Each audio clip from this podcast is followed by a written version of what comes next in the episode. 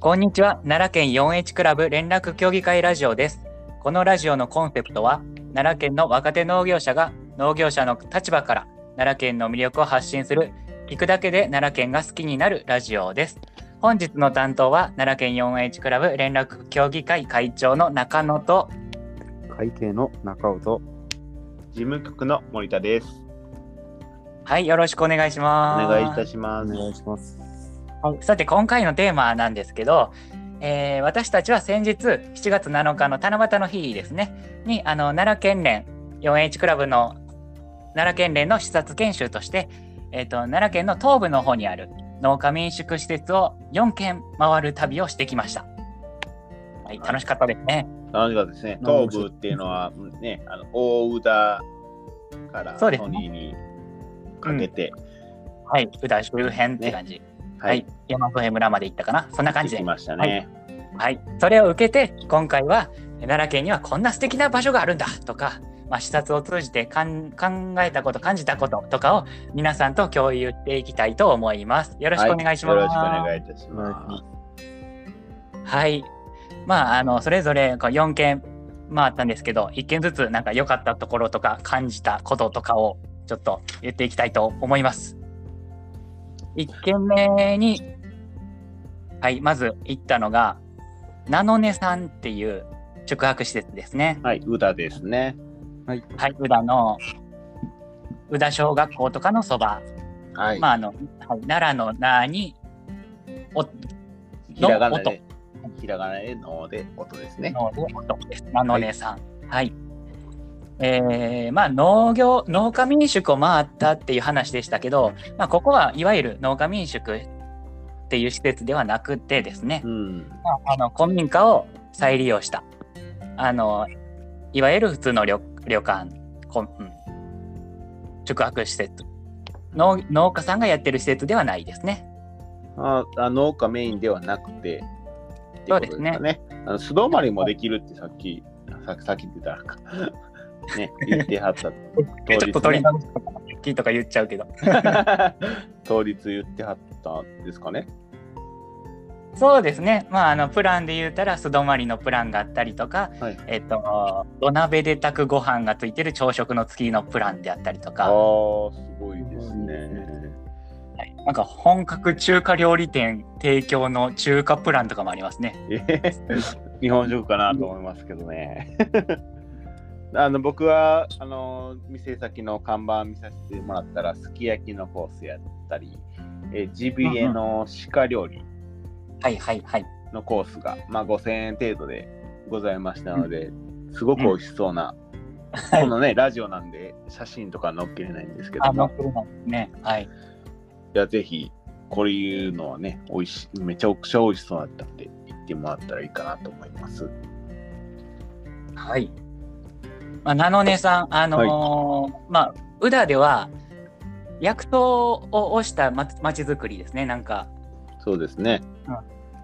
薬草があるんだよっていうのを宇田市で推してるみたいで、はい。であのこのナノネさんではその薬草を使ったお茶とかも提供してて僕らもいただきましたね。いただきましたね、うんなんかあの無理に2つ受け入れてもらってあんなに、うん、もてなしてもらってすごいいい人でしたね いやー、すごい山根店の奥様という感じの、はすいごい落ち着いた雰囲気の、ね、おかみさんでした。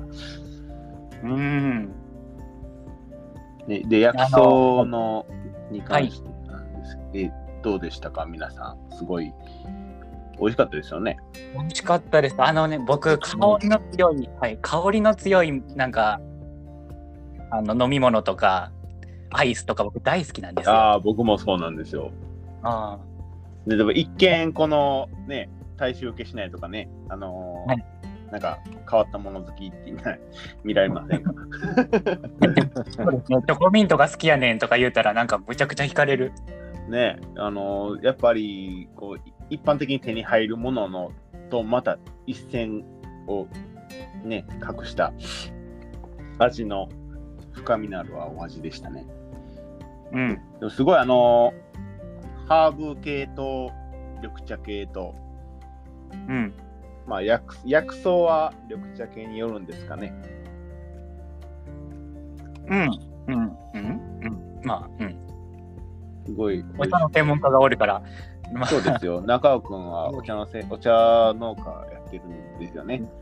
飲んでみて、どちらかといえばやっぱり紅茶に近い感じでしたね。あ、ハーブ紅茶。ハーブハーブティーって言ってはったんでね。ああ。僕が覚えてるのはローズヒップ使ってるって言ってはったのは。はいはいはいはい。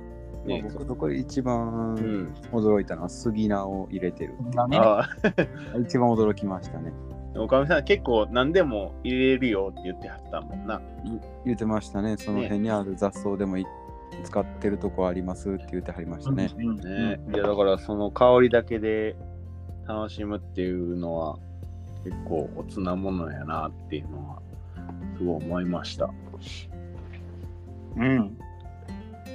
はい。まあき、あの、綺麗なお庭とかもあって、そうですよね。お庭はもう、あの、夫婦で経営してはるんですけど、はいはいこの、あの、その夫婦で、その庭も全部手入れしたって言ってはる、言ってはったみたいですいね。や大変ですよね本当に。 だから、いやえでっと、もはいあ大丈夫ですよ。ごめんなさいはい。お客さんで、なんか多いのは、その薬草に興味がある人とか、あとはなんか、建築系の、なんか古民家とか、そういうのを調べてる、興味ある人が多かったりとか、はい。まあコロナ前やったら外国人さんとかも、うん来たりとかはしてたってありましたね。そうです。こうもうで、なんか、えー、と、勉強のし直しってメモがあるな。 えー、とうん、なんか講座とかをいろいろやってはったんですよね、ナノネさんでは。はい。なんやったっけこうあのこうこうですか陶芸教室はいはいはいはいはい。そば、蕎麦打ち体験うんうんう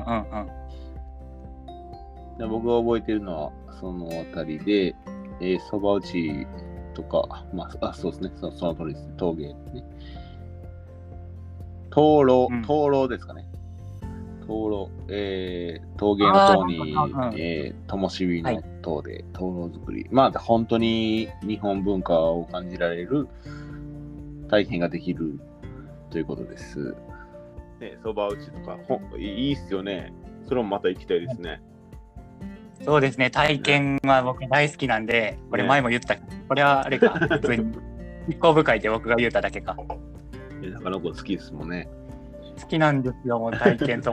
いや、もうみんな多分結構みんな好きですよ、こんなんは。思いますかみんなみんなだからえっ、とまあ自然を感じながら宇田の、はいまあ避暑地ですしね宇田ははい、涼しかったですよね、本当に。全部なんでだからまあ夏場とか涼しい思いをしながらなんはかい陶芸したりとか、あのそばを売ったりとか体験をしつつ薬草も勉強しつつってことができますのではい、はい興味がある方は中尾くんなんか言いたいあのなナノネさんに対してなんか感じたこととか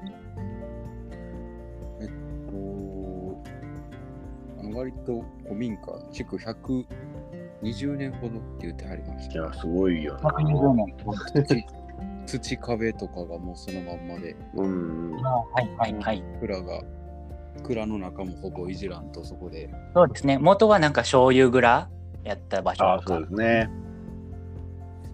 いやほんまに一度は僕も田舎に住んでる身ですけど、うん全然泊まってみたいなって思えるぐらい趣があるところでしたね。ねそうですね。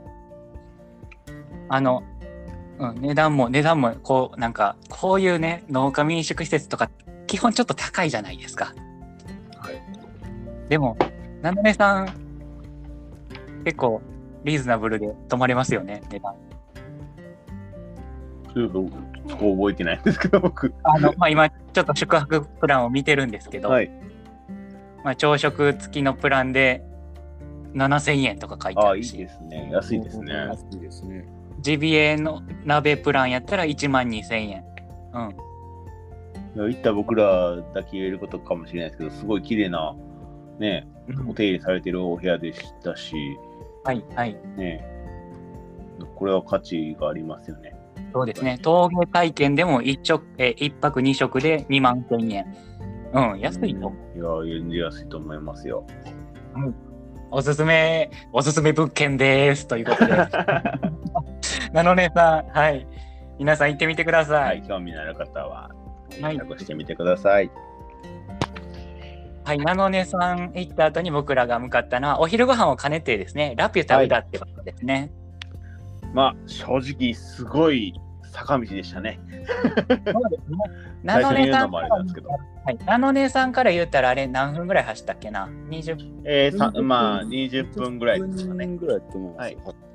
うんうん、まあその辺にあるんですけどあの、店の前、はえっとラピュタウダさんに行く直前がすごい道ですねちょっとねちょっとあの傾斜が激しいので、あのね、お父さんも言ってはったんですけども、あのな自転車で来られる方はすごいしんどそうやっていういうのはエピソード、うんエピソードとして言ってありましたね。言ってましたね、はいうん、まあちょっとだけねあのアクセスが難しかったりするんですけどあのでも、えー近所あそこのラピュタウダさんのそばにあのちょっと駐車場持ってる方がおって、あのあ行けへんのやったらここ止めてくれてもええよとか言ってくれたりしたんで、はい、うん、でもね、アクセスが悪いと言いましたよね。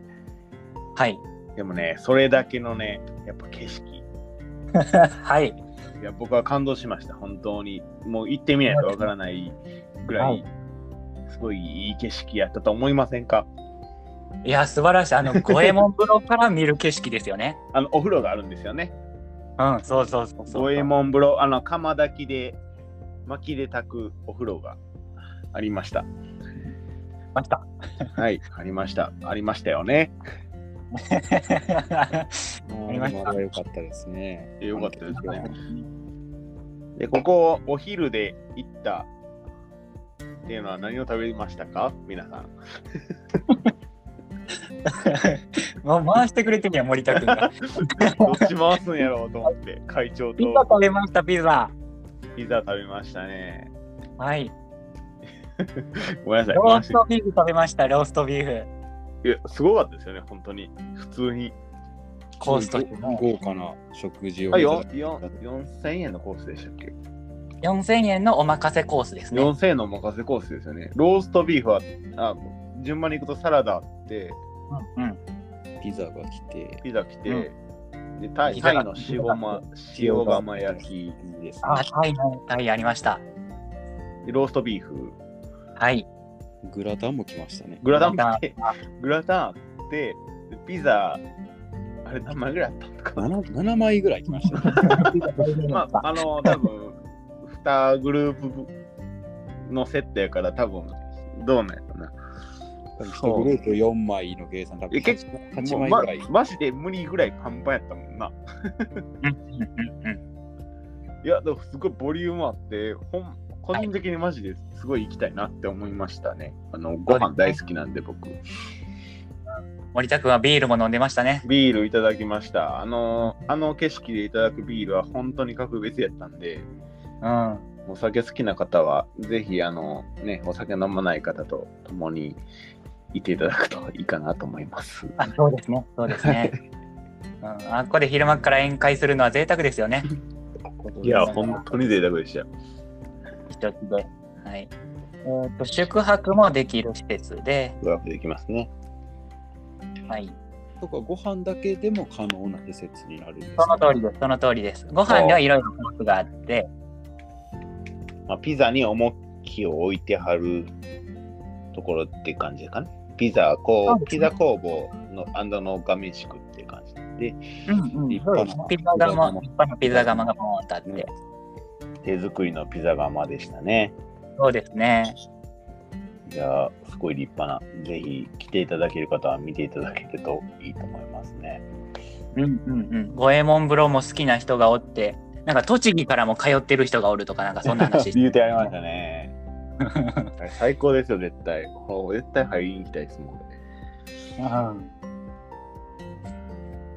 まああとはそうですね家族連れでなんかみんなで、あの遊んだりとかなんか子供会とかで使うとかも言うてありましたね。すごい、うん、気持ちのいい、いい場所なんで。ねていう名前があのラピュタウダということでラピュタ、ラピュタはここにあったんだ。あ あもうそのまま名前に恥じないでもララピュタでしたよ。天空の城でしたね。はい。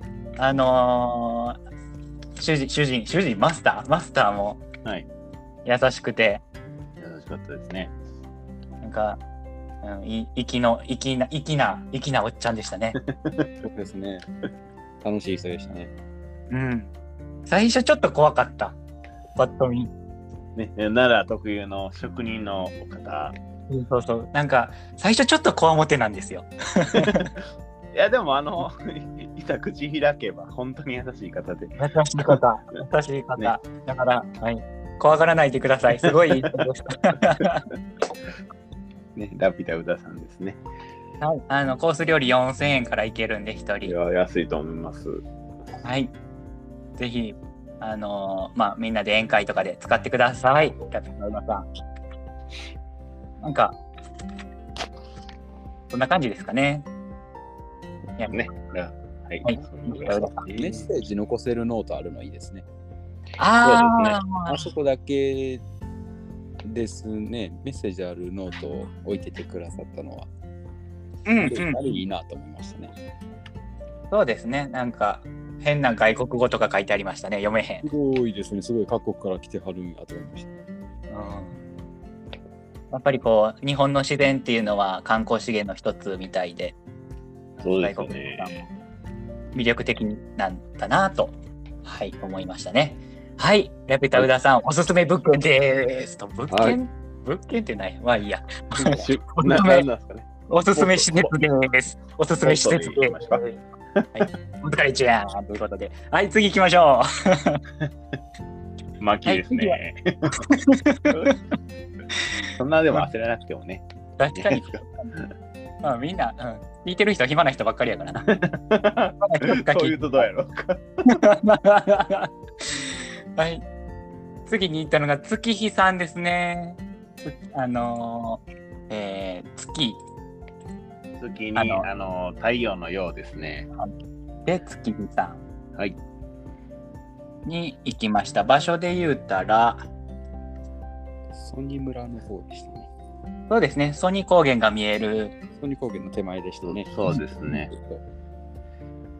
場ここ所。も景色がすごくそうで良すね。かったですね。ソニ高原をドカーンとそうあですれね。一ね、望できるといううか。ん月日さんのためにソニー高原があるような立地でしたよね確。かに、あの、うんあの民宿が一番、眺望がね、 超も良かったですね。うんドーンと真ん中にありますもんね。うわ、すごいなぁと思って。はい。なんか、うんマスターの方が外国でいろいろ授業してきた方で、ね、すごい、なんか、もうなんか理解しきれないぐらいいろいろやってはんなっていう。 オーストラリアをちょっと回ってはったとか言ってましたね。ニュージーランド。ワワーホリビザって言ってたかな。なんか、はえーまあ、手伝う代わりにいろいろ技術を教えてもらうっていう、まあ、外国人研修生の、まあ、日本人がやる版みたいなやつですかね。そうですね。エクスチェンジワーク。なんか、なんか、ちょっと聞き慣れない単語がいろいろ出てきましたけど。 うんで、なんか有機農業とか、はい。なんか、宿泊施設の技術、技術っていうか、まあ、ノウハウとか、そういうのを勉強してたかな。アクセサリー作りとかも言ってたかな。何か、あのー、釜とかも手作りしてましたね。はいはいはい料理で使うキッチンというんですか。んそうですね内装、宿の内装も自分で縫ってとかしてはりましたもんね。うんうんうんうん。面白そうですよね、ああいう暮らしも。でいや、すうんね。そうだみんな、みな、みんな憧れるんじゃないですか。ああいう自然な、はいはいはい。自然に同化した暮らしっていうのをすごくテーマにしてはるなっていううんうんうん。印象を受けましたね。ね、自然と共生するっていうのはい。ってよく感じましたね。うん。まあ、施設で言ったら、そうですね、一見なんかすごい、ボロボロの古民家っていう感じはしましたけど、中すごい綺麗でしたね。きいやすごい綺麗でしたよね。うん、なんか、うんまあ、純烈つけるわけじゃないですけど、一番綺麗だったんじゃないですかね。ああ、そうかもしれないですね。ねあのそそういうのが楽しいっておっしゃってはったんで、はいはいはいはい。もう順順番にできることはやっていこうかなっていうのはおっしゃってはりましたね。うんうん、まあでもそうですね古民家を買い取ってなんかこういう宿泊施設とかしてる人は基本的にみんななんか手手作りでいろいろうん。やってありますよね。まあやっぱりお客さんの設定層とかも、まあ、そういうのが好きな人やったりとかはい。だからうわあのその線は、ホタルが見えるっていうのをあそうですね。言うてましたね。ホタルは群生しているので、ああのポツポツと見えるんじゃなくて、こう、はカーテン状に、うんうんうんこう、なんて言ったらいいですか、あの、ライブでやる、あの、ウェウェーブのように、ああはいこう、わーっと光ると。そうそんなん見たことないわ。いや、見たことないですよね。う奈良奈良に住んでても見たことないんですから。ん、ないないない。ね中尾くんはあるんかいやいやいや、ないです、ないです。ああ、はいちょっと山の方の出身なんでね。そ中心からまあ今もねそんな話聞いたような大群では見たことないですね。うんいや、だからそれはもうぜひとも一度見たいなと。そうですね。思いこますこれこそこれはもう人生で一回は絶対見ときたいですね。絶対ですよ。星見に行くよりいいですよ。あね、あ、確かに。でもホタル、ソニーは星も見れるんでね。そうやな。そうやな。贅沢星も見れて、ホタルも見れて、ああ。迷う微妙最か。高ですよ。 確かに。ホタルって言ったら季節で言ったらいつぐらいちょっと。えーなあ、っとこれ俺が合うかな。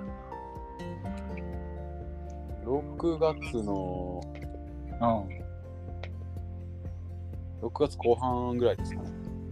じゃあ今ギリギリ見れるんかなそうですね。まだ7月は微妙なんや。まだいけると思いますよ。うん。じゃあもう、今すぐ皆さん、ホタル見に行きたいなと思う人は、宇田の宇田まで、ソニ高原ま で。6月から7月初旬、今今がギリギリですよ。行かな。でホタル見れなくても星が絶対綺麗ですよ、あそこは。確かに。あの辺は。まあ今回の4件全部なんですけども、うんうんうん。絶対に綺麗です。あの遮るものが何もない上にうん、光源がないので、光の源、光源がないので、あのね、本当にいいと思いますよ。うん。高原って言ったらホタルだけですもんね。 光源、ホタルと星のね、ペペアですからね、ハーモニー。ハーモニーですからね。うん。はい。だから、まあ、ホタル見に行って、で、あの、ギーさんに泊まって、はい。はい、有機栽培のお野菜とかもえ食べれるのかななんか、ええっとね、料理面はちょっとあんまり僕らお話伺えてなかったですね。ただオーガニックでおやすお米やお野菜、お花を栽培し、火を焚き料理をしたりとか、まあいろいろしてはるみたいなんで、ちょっとお問い合わせいただけたら。そうですね。はい。あのほんまに土作りやったら僕らの、ままあ、一応一応僕らあれ農業のプロですけど僕らよりも、あの違いますよね。 10倍詳しかったですね土作りに関してね有機、無農薬に長けた感じですかね。そうですね工房の、うん、発酵がうんぬんとか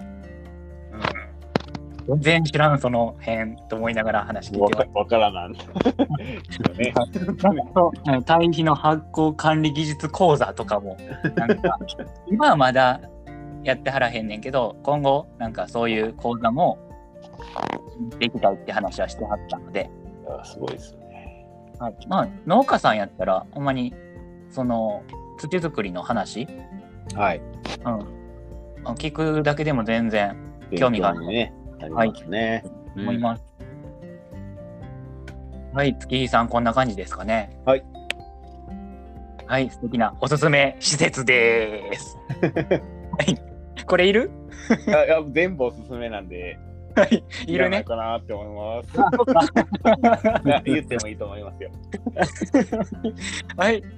じゃあ、はい、最後ですね。最後。えー道のりの宿さん。はい。はい、場所で言うたら、ちょっと離れますね。え山添村ー、です山ね添。村。はい。はい。いや、なかなか人気なおっさんがやってる。いや、本当そうですよね。あの、チチンプイプイさんも、一あ回、はいはいはい。いやロケで来られたっていうことで、うなんかすごいいろいろ提案してくれはりましたね。あのあそう農あの農家として、僕ら農家として、うんうんうん。あ有機の、農法で。そう農業に関していろいろあの熱い思いを持っていらっしゃる方で、そうですね。はい、本物の、えーテーマで言ったらなんかあれですねこの宿をやってるのは本物の野菜を食べてほしいっていう思いがうん。そうです強くあってっていう話をしてありましたねはい。有機栽培で作った味の濃い野菜をいや、本当に濃かったですもんね。キュウリを僕らいただいたんですけども、はいはいもう本当にお塩つけて食べるっていうスタイルでうんいただきましたけども。うあ食べてる感じがしましたね、うまいなってほんまに思いましたからうんうん、ちょっと柔らかい感じのきゅうりああそうでしたね確かにこれがまたお塩に合うなとうん僕は思いました、うんまあ、あの宿泊もやってて、はいはい、6畳の部屋と8畳の部屋がありましたね。はいで、五右衛門風呂。はいここも五右衛門風呂がねはい。すごいあのほほんまかわかんないですけど僕はすごいヒノキの香りがしてすごいいい香りがしたなとああ、なるほど。え、匂いかけた。まあまあまあいいや。いやにひヒノキの香りがファッとするなって思ったんですけどこれヒノキちゃうねんって言われたらあああヒノキちゃうんかっていやいやいや。うん。でも素敵な五右衛門風呂で。いでやすごい、えねっと豆腐作りとか、はい餅つき体験とか、いろいろやってありますよね。餅作りはあのあれですよね清須でそうですね。はハンマーっていうんですかね なんていうんですかねえっと木槌木槌木槌と清須、は それぐらいわか僕らでもわからん 俺俺だけかなまあ、キネと薄で作いいる。ねと思って作るスタイルで経験ができるっていうそうですね。あのそうー、です機械でガンガン回す餅つきは、あれは餅もどきやって言ってありましたね。まあ今時でもその電動で餅を作る経験もないぐらいですからうんうんなので清須でもち米をついてうん。はい。はい。えっ、と、まあまあ、ちょっと音声トラブルがありましたけど、えー、まあ、餅つき体験もしてると。はいで話聞いてると、割と確認をしたら、年中多分餅つきができるような言ってありましたねこと、ね、僕たちにももう、うんな夏にでも、てか8月にでも餅つきにおいでよって言ってはった んで、言ってた。しょっぱくなりと汗で。それはそれで美味しそうですね。でもめったにそんな夏に餅つきができるところなんてまずないと思うんですよ。確かに。にそこに関してはすごい貴重なあの、うん施設やと思いますね。そうですね。心よく餅つきを夏夏でも受け入れてくれるという。うん、そうですね。お子様いらっしゃる方なんかは、本当にいいいい経験になると思うんで。そうですね。コロナになってそういうイベント全部なくなりましたもんね。う餅つきイん、ベントっていううんのはあもう配るだけっていうのが増えたんでそんなのがあってもああの今回行かしてもらったところはあ。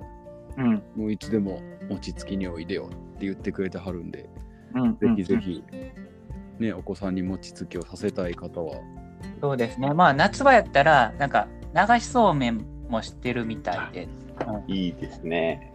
まあ、 餅つくよりは僕どっちかって言ったら流しそうめんしたいな、あれ俺もどっちも好きですよ。僕としてもしますよ。うん、ほんまいいにんじゃないですか。まあまあまあ夏はね夏はねいや、いいですね。季節を感じるはいものですね。はい、まああのこの演習の方、はいうんまあ、農業に対して熱い方でであの、まあ、ホームページにもなんか農家民宿始めてみたい人はぜひ一度来てみてください開業までの流れや申請でのアドバイスとかいろいろ相談にも乗りますよとか言ってくれはってるのでだからほんまに聞いてくれてる農家さんで農家民宿を真面目に考えてる人はまあその点でもこの道のりの宿さんにうん、うん、ちょっとアポイント取ってみるっていうのもええかなと思いましたね。そうですね。人生経験豊富な対象っていううん。感じであしの、ヨガクラブともちょっと絡みがあるみたいで、た。はい、そうですね。僕たちの会もはい。関わりがあるという。お方あので電す話であの視察研修行きたいんですっていう話をした時も、あ、41クラブねってなんかこう認識してくれてた。はありがたいですね。うん。あの、はい、ぜひ 4H クラブの名前使ったらいろいろよくしてくれるかもしれないんで。 あの、すごいそうですよねかったです。ぜおひすぜすめひあのララジオで聞いてきましたって言って、あ、そうですね。たら嬉しいですね。確かにあの今言った4件ですねあの 4H クラブのラジオを聞いてあの遊びに来ましたって言ってくれたら僕たちが喜びます特に特典はありませんをつけてもいいんじゃないですか。えーじゃああのうんハッシュタグでツイッターでつぶやいてくれたらリツイートしますああ、すごい素晴らしい。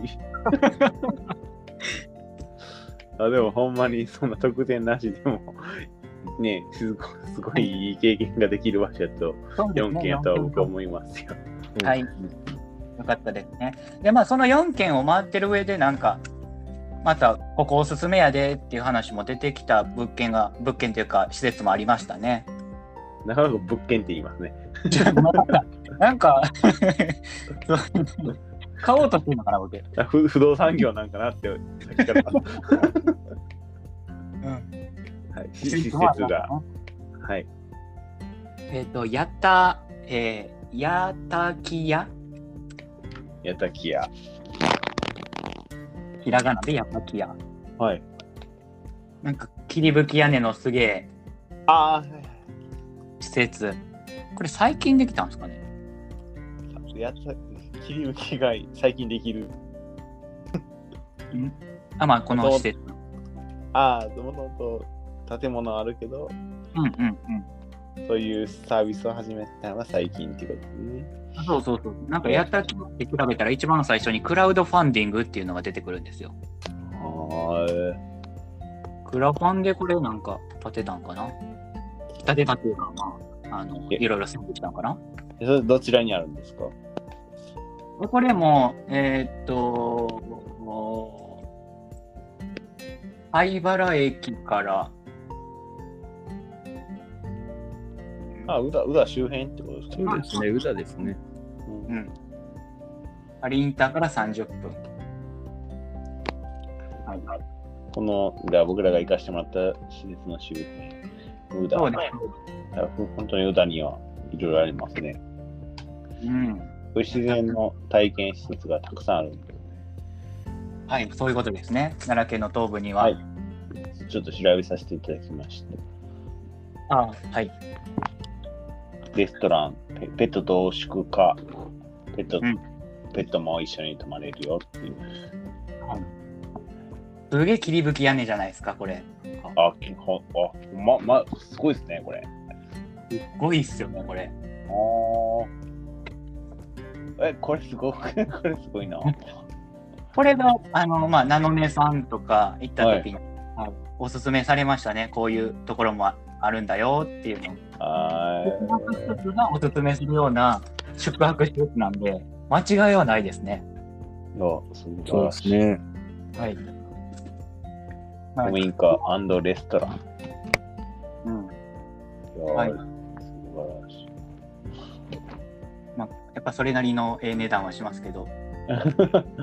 でもまあ余裕のある方はこういうところもすごい人気なんかなと思いますね、経験をね、お金で買わ買ってね。僕らもお金を使わな いと。使わないとだって。僕らが、うん、高いもの売れへんわ。えーほんまにでも経験ね、していたら、いろいろ感情が豊かになりそうな。 そうですね。はい農業あの農家民宿施設皆さんも行ってみてください。はい、お願いいたします。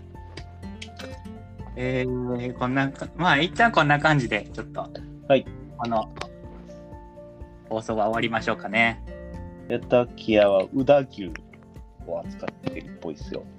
宇田牛、初めて聞きました。宇田方面は畜産も畜産、広くやってはるんでね。うんうんうんじゃあもうほんまに地産地消のもそううで牛バージョすン。ね。うん価値があると思います。ああ、それが一番美味しいもんな、野菜でもそうですし、うんやっぱね、酪農でも何でも、一番美味しい状態で食べれるっていうのは地産地消やと僕は思っているので、はい はいはい、ごめんなさい、こんうんまあ、まとめじゃないんですけど、はい、追記させていただきました。避暑地って言ったらね、まああの天川村とか、まあ、吉野の方とかもあるんですけどはい、やっぱりちょっとね遠いじゃないですか。まあまあまあありあ全然全然いいんですけど、住んでる地域によるんですけどね。まあまあまあそうですね。うん。宇田やったらまだね、うんまだね、ちょっと近いかなっていう。で、まあ、あの天川村とか行くのとはまたちょっと違うおみ趣もあるので、薬草があったりね、こういうう海んとか。まあ、雰囲気が違うんでしょうね。やっぱ吉野は川とかをしてはるかもしれないんですけども、はいはいはいはい。まあ、今回がこの農業系のツアーやったんで、はいそのか川っていうのは特段何もおっしゃられてなかったですけどもうんうんうんうんそ。の辺はまた違うところなんかなっていうのは感じました、まあ、レジャーとか、そういうのとはまだちょっと。またね一線を画したことがあるんかなっていうのは思いましたねそうですね。まあ、宇田の方にも皆さん、あの、夏遊びに行くのもいいんじゃないでしょうか。はい。はい。はい。えーこのラジオの感想や要望、出演者への質問は、奈良県 4H クラブラジオのツイッターページがあるので、そこにメッセージをお願いいたします。また、仲間を作りたい奈良県の若手農業者がいらっしゃいましたら、4H クラブはいつでも歓迎いたしますので、そのツイッターページに連絡いただくか、近くの奈良県庁の施設に 4H クラブの窓口があったりするので、聞いてみてください。最後までお聞きくださりありがとうございました。よかったらこれからもこの 4H クラブ、いや奈良県 4H クラブ連絡協議会ラジオをよろしくお願いします。以上です。お疲れ様でした。ありがとうございましたとうございました。